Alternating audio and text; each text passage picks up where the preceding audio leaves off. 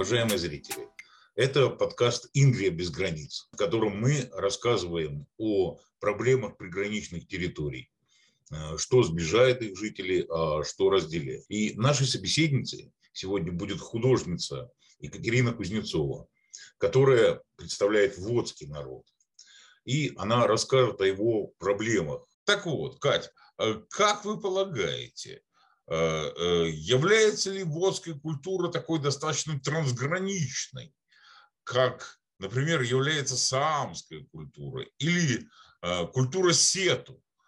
Потому что мы наблюдаем, что эти культуры достаточно так не особо известны широкой публике. И в этом, мне кажется, э, одна из главных проблем сейчас. Ну, это, э, конечно, правда, потому что э, водская культура, она исторически находится на территории России и Эстонии, и Девирума – это традиционное проживание водского народа, а, ну и даже водские пути довели до Латвии. В Бауске тоже есть часть води, которые еще в 15 веке были угнаны туда на постройку замка. И сейчас они тоже занимаются восстановлением своей культуры. У них до 19 века только язык дожил, и сейчас как бы вот это все они пытаются восстановить. Но а, я хочу сказать, что да, есть определенная проблема нахождения в разных странах, потому что разное законодательство, разный подход и разное отношение к народам. И э, если Эстония достаточно стабильно идет по европейскому пути, европейское законодательство, как бы права народов, э, то есть уже у многих э, народов Эстонии есть свои э, буквари, например, как у Сета, у Вырума диалекта, у Кихну диалекта. И мы тоже надеемся, в скором времени мы здесь издадим водский букварь, потому что водского букваря пока не выходило ни в России, ни в Эстонии, нигде. А в России за время, даже за то время, пока я занимаюсь водской культурой, произошли очень сильные изменения. Если был период таких постсоветского послабления, в советское время, естественно, к народам многим относились не очень, прям скажем, хорошо, а, особенно тем народам, которые участвовали например, в каких-то сопротивлениях, как, например, ну ингермаланские финны и те же Воти и Жора.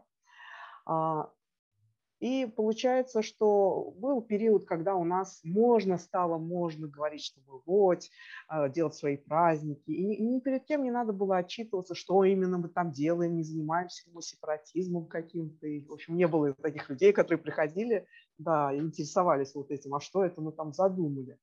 И у нас количество людей, которые стали говорить, что они важны, резко увеличилось. Потому что, ну, нету преследования, нету никакого такого опасности какой-то. А сейчас Россия идет э, обратно, опять а, боязнь того, что какая-то самостоятельность на местах, что сами они там что-то делают, надо это контролировать. И мы даже после какого-то водского праздника сели вот так с вожанами и жорами, несколькими активистами, ну, несколько деревень, три деревни у нас, там пять деревень у них, и, сказали, что ну, вот я не, мы не понимаем, они действительно серьезно думают, что мы сейчас вот сепаратизмом займемся и отделимся этими вот пятью деревнями от России. В общем, зачем это все непонятно? Ну, вот такая, да, Интересно, как, как будет называться ваша страна? Водия, да? Нет, ну нет, не Водия. А, вообще это Водия это по-русски только. У нас самоназвание Ваддя. Вадди. Вадди – это клин такой, э, который входит в землю, его заколачивают, как бы неживой клин или там, когда рыбачат. То есть это коренные означает. Вот самый древний народ на этой территории. Ну и, так скажем, вот это вот, то, что вот коренной народ этой территории очень сказался на культуре и Санкт-Петербурга, и окружающих, и, и вот и Довирума, Эстония. То есть многие фольклор, даже слова, которые специфичны для этого региона, они происходят из русского, из водского языка. Например, даже в сказках некоторых есть э, поп-толоконный лоб. Знаете, там толоконный почему? Почему толоконный? Что такое толокно? Это каша, да? В русском языке это каша, а в водском языке толока – это вещь, по которой бьют, чтобы созывать народ. Вот так. Да. Ну, то есть вечевое такое начало, да, которое да, потом конечно. Было... В Новгородской ну, В Новгороде есть сведения, что говорили по-чудски, а вот это тоже называли чуть, опять-таки, так же, как соседних финно-угров. Но и э, вот, э, вот эта проблема, что вот, э, в принципе, так многие финно-угры никогда не имели своей государственности, потому что уклад был именно вечевой, как-то вот собирались, у нас до сих пор старейшины собираются у нас, и у Сету решают какие-то вопросы. И поэтому нету именно самостоятельной территории. Но у всех государств э, обычно декларируется, ну, цивилизованных государств, что все народы, которые в этом государстве, имеют право на защиту своего языка, культуры, территории и так далее. И, в принципе, э, у многих народов России есть такие территории на севере, а, но почему-то в Ленинградской области народы, которые живут, они не имеют такой территории. И этого как-то очень опасаются чиновники предоставлять эти территории. Хотя вот, например, в Эстонии, казалось бы, какая огромная Россия, да, и какая маленькая Эстония, что ей надо бояться, что у нее кто-то такой заведется, который захочет какие-то там территории свои. Ну, вот есть Сету, они а, на территории России и на территории Эстонии находятся. А на территории России у них тоже нет своего самостоятельного какого-то культурного такого вот а, культурно-исторического такого региона, чтобы было сетуская именно вот какая-то волость.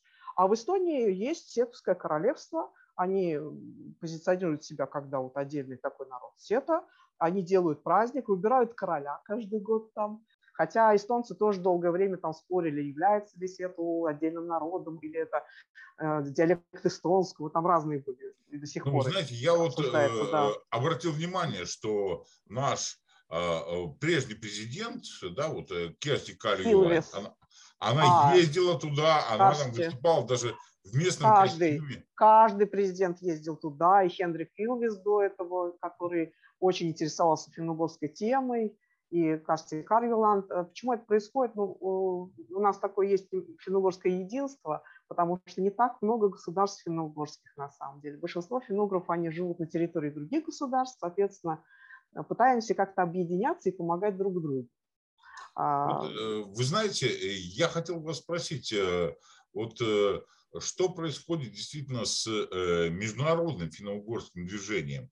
То есть, насколько я знаю, да, вот э, я сам родом из Карелии, и у нас э, тоже пытались запрещать участвовать в этом международном конгрессе людям. Но там вот Наталья Антонова, она как лидер местного такого национального культурного движения, она все равно участвовала, хоть и онлайн.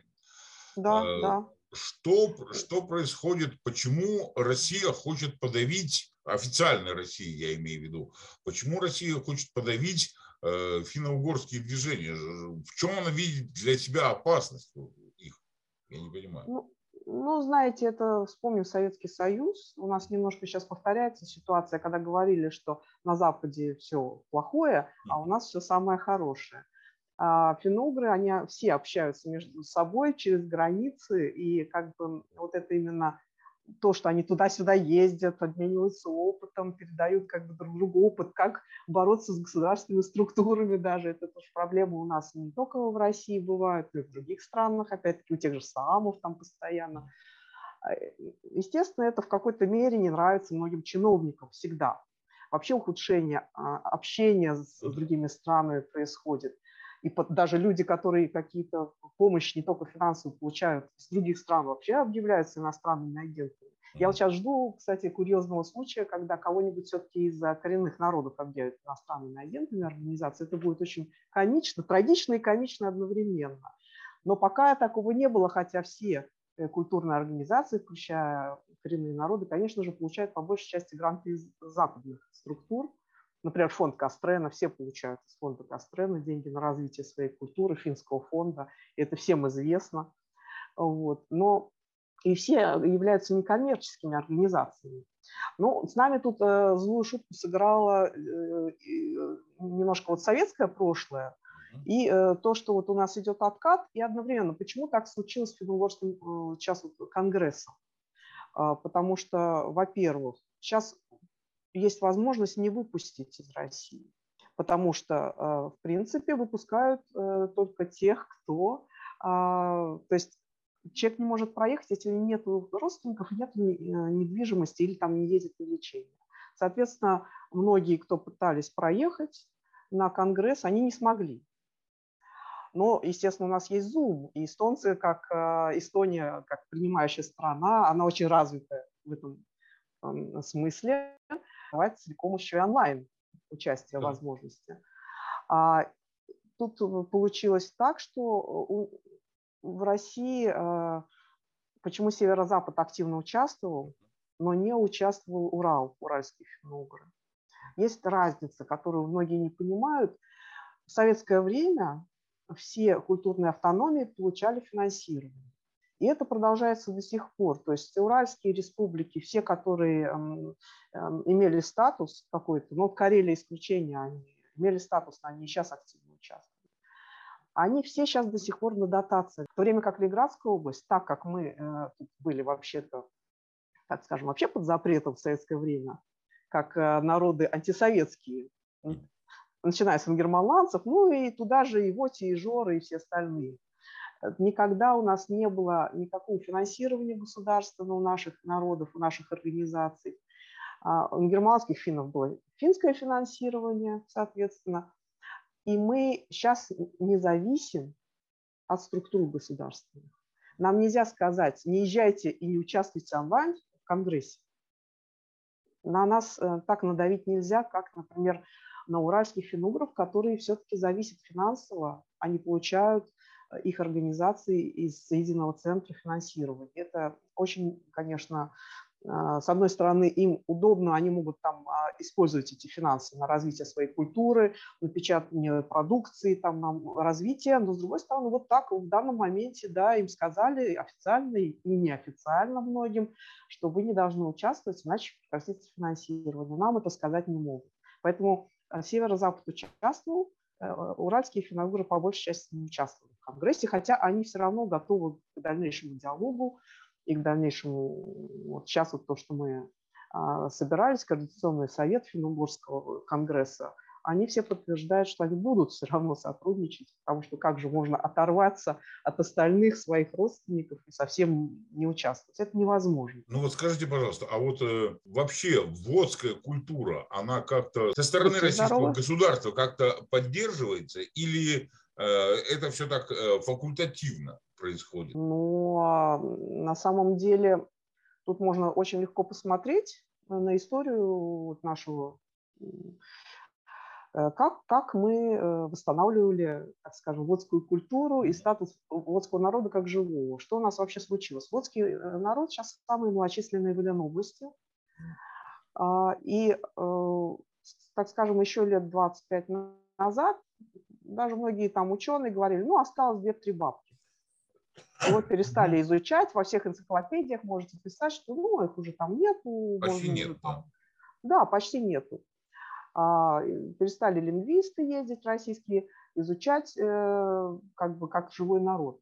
Почему это случилось? Ну, потому что э, изучали это не российские, по большей части, ученые, а эстонские. В Эстонии, да. в Эстонии водскую культуру поддерживают или тоже воспринимают ее как такую экзотику? А, в Эстонии поддерживают э, любую традиционную культуру. Соответственно, мы здесь проводим в Нарском замке, уже много лет проводили водские дни. В этом году мы, наверное, будем в Таллине э, в музее э, под открытым небом проводить, нам предложили там. Но это такое, водские дни не только для вожат дни, вы не думайте, это как Северское королевство, туда приезжают все. Да, это такое пообщаться и, и, и тоже там показать, например, свою, то, что интересно в культуре, но одновременно и как бы посмотреть на своих друзей, родственников и так далее. Но а, я хочу вот сравнить, а, вы хотите вот российскую сторону и эстонскую сторону. Да, если бы я сейчас в Нарве, а я вообще э, жила в Петербурге, моя семья из Котлов, деревни Ленинградской области, если бы я в Эстонии столько а, сил вложила а, в восстановление культурных традиций водских там, и, и всего остального, у меня бы совсем другой был здесь результат. Потому что а, в России, начиная с 2000 года, мы занимались Водским музеем деревни Лужицы, Я, правда, начала им заниматься уже после первого пожара, когда первый раз он сгорел. Начала Татьяне Ефимовой помогать. Мы второй музей делали, потом он опять сгорел. Делали третий музей. Вот. То есть мы, э, так скажем, все время наши все усилия уходили в песок. Потому что э, там э, очень сложная ситуация. У нас началось строительство Услужского порта, Соответственно, наши территории, а территории коренного традиционного расселения водь компактного осталось только в трех деревнях на тот момент. В других местах тоже есть водь, но нет компактного проживания. Нету как бы людей, которые бы все вместе Получается, жили извините, и пользовались э, языком. Получается, да. что э, именно эм, э, какое-то строительство порта, оно мешает сейчас э, развитию вашей национальной культуры. Так получается, да? Ну, получается очень смешно. В советское время а, эти деревни сохранились благодаря тому, что это была приграничная территория, и туда никого не пускали. Мы, когда началось вот это движение восстановления своей культуры, а, очень много было и сведений, и источников, и там мы сотрудничали с э, музеями угу. и в России, и в Эстонии, и в Финляндии. То есть такой был ревайвал. Начали, начали собираться все, кто мог в этой деревне. У нас ежегодный праздник начался. И тут внезапно, вот буквально через несколько лет вот этого всего подъема, духовного подъема, внезапно выяснилось, что эта территория, она уже а, намечена как территория строительства большого порта и прилегающие территории, которая идет под заводы и под всякие технические, так скажем, вот, нужды. Мы даже тогда не осознавали всей, как бы, вот, всего масштаба этого, но мы столкнулись с этим совершенно внезапно, и именно тогда а, возник вопрос, что когда в 1939 году вычеркнулись переписи населения и из а, перечня малочисленных народов, и жоры были в нем, а нас не было. Возник вопрос, как защищаться, и тогда вот мы собирали документы, чтобы в этот перечень войти опять, думая, что он нам поможет очень сильно, что мы войдем, и все как бы, и все станет хорошо. Но получилось немножко не так, Войти удалось, но это только приостановило а, строительство, потому что в первом плане, я участвовала в обсуждении с портовиками, они вообще э, говорили, ну, вводит на бумаге же не существует, вас как народа нет, как бы мы с вами считаться не должны, мы ваши деревни все закатаем, как бы, и вас переселим. То есть первый план был такой. После того, как, а, так скажем, это тоже произошло во время какого-то такого оттепели небольшой э, в правительстве Ленинградской области. Там э, вошел в состав правления человек, который серьезно воспринял, что надо защищать э, народы и надо все это. И вот как-то мы так уда- удачно вписались в этот момент, потому что ингерманские финны несколько лет спустя не смогли э, внести свой народ в перечень уже в этот. И э, приостановили это, да, что уже как-то ну, некрасиво уже, да, и жоры тут, и водь, сносить деревни, выселять, хотя об этом разговор был но получилось такое медленное выдавливание теперь. То есть год за годом все больше территорий а, а, зачищается, вырубается лес, все побережье уже закрыто, а это рыбацкие деревни. А, то есть э, фарватер там вырыт, то есть рыбачить уже надо в каких-то других местах. Ну и, естественно, большое строительство идет с собой, что постепенно эти земли откупают какие-то компании, все ближе-ближе это подходит. Вот сейчас вот у деревни Лужицы уже все, последний так, рубеж, который мы, и мы каждый год, знаете, как заново, как с чистого листа начинаем защищать. Вот хотят проложить дорогу через деревню, мы собираем опять документы, все заново экспертизы, там все заново. Хорошо, ее там относят в другое место, через полгода, год опять строим завод рядом с вашей деревней. Там. А, и опять заново, то есть нету никакой вот точки, которую бы мы преодолели, и стало э, как бы лучше. Ну, подождите, как бы но, с чистого но, листа каждый но, раз. Но э, какие-то законы о защите малочисленных народов должны быть. Они, они есть. Да? да, конечно, они есть, и все это прописано, что мы имеем право, что угу. наши э, территории, наши святилища, все это есть, это, да, и мы когда пишем, э, мы получаем, в принципе, такие, э, ну, временные, временные а, как бы отсрочку. Угу. Это мы каждый раз пишем, да, да, да, мы не будем, да, мы не время, и через полгода опять. Угу. как бы как, как будто все заново. Э, дошло до того, что сейчас уже все, сейчас уже э, последний рубеж – это кладбище со священными деревьями, ровно до которых, вот я э, посылала вам статью, вот последняя буквально новость несколько дней, нескольких дней, до которых вырублено все. Просто единственные деревья, которые специально пометили уже, что это священные деревья – вот до них друбили, кладбище все как бы открыто, вот эта священная роща вырублена тоже. И э, хотя, хотя по закону, опять-таки, там должна быть территория, зона, ближе к которой не должны рубить, там были вешки, все это каждый раз повторяется. И ночью приезжает там какие-нибудь люди, рубят это все, а потом говорят, а, ну, как бы мы не знали. Я хотел вас э, еще э, спросить, эм, вот как насчет э, такого, скажем, поколенческого а, фактора в водском движении. То есть получается в основном там такие все-таки пожилые люди, а молодежь есть, которая интересуется водской культурой и хочет ее как-то развивать. На самом деле движение было не от пожилых людей, а от среднего возраста и таких достаточно молодых, потому что пожилые люди у нас достаточно были неактивные. А после всех этих выселений многочисленных и репрессий, как бы большинство народа до сих пор не очень уверены, что это не повторится из пожилых людей, которые все это пережили. И даже там, когда вот э, началось строительство порта, и опять началось вот это все неизвестность, что будет дальше – Многие говорили, мы здесь умрем, а нашим детям здесь делать нечего, вот так, с пожилых. И в переписи на последнее население очень много пожилых людей вообще записывались русскими. А зачем, говорят? А вдруг, а вдруг вот мы сейчас запишемся, а потом 24 часа выселяйтесь, как да, нехорошие такие люди подозрительные. Ну, это же было все, да. Было. А, поэтому, в принципе, в переписи, например, вот последняя перепись российская, 64 человека, это записалась активная часть среднего возраста, где-то и молодежь. А, вводью именно в переписи. И у нас э, нельзя сказать, что именно пожилые как-то движения составляют основу, они как бы э, э, после того, как вот это вот водское движение началось, они почувствовали, что это кому-то нужно, и они стали больше говорить на эту тему, больше объединяться. В Лужицах вот есть замечательные люди, которые а, после Татьяны Ефимовой продолжают Водский музей, собираются там, у них группа своя, Важанка, э, поют они песни, они собираются, водский язык там учат, вспоминают, э, по-водски говорят. А, это такой вот, э, да, знаете, такие старейшин. Вот. Но именно а, там в водском обществе, а, там газету мы издавали, мы там делали видео, это, конечно, делают уже те люди, которые более такие активные, молодые. Ну и, и даже вот у нас был проект, например, возвращение костюмов.